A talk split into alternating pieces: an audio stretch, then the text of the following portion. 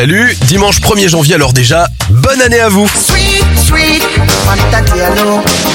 On débute cet éphéméride avec les anniversaires de stars. Le chanteur Alpha Blondie a 70 ans, 75 pour le papa de M, Louis Chédid, Il y a trop peu de temps à vivre ici. 55 ans pour le chanteur Nutty, Lilian Thuram a 51 ans et ça fait 43 bougies sur le gâteau d'Olivia Ruiz. Les événements, le premier timbre arrive en France en 1849.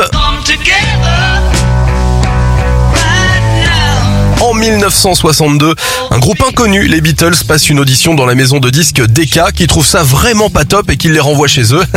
C'est ce qu'on appelle avoir du pif. Et puis en 2002, l'euro devient la monnaie officielle en France. Là-dessus, je vous souhaite une très belle journée et encore une fois, une bonne année. Salut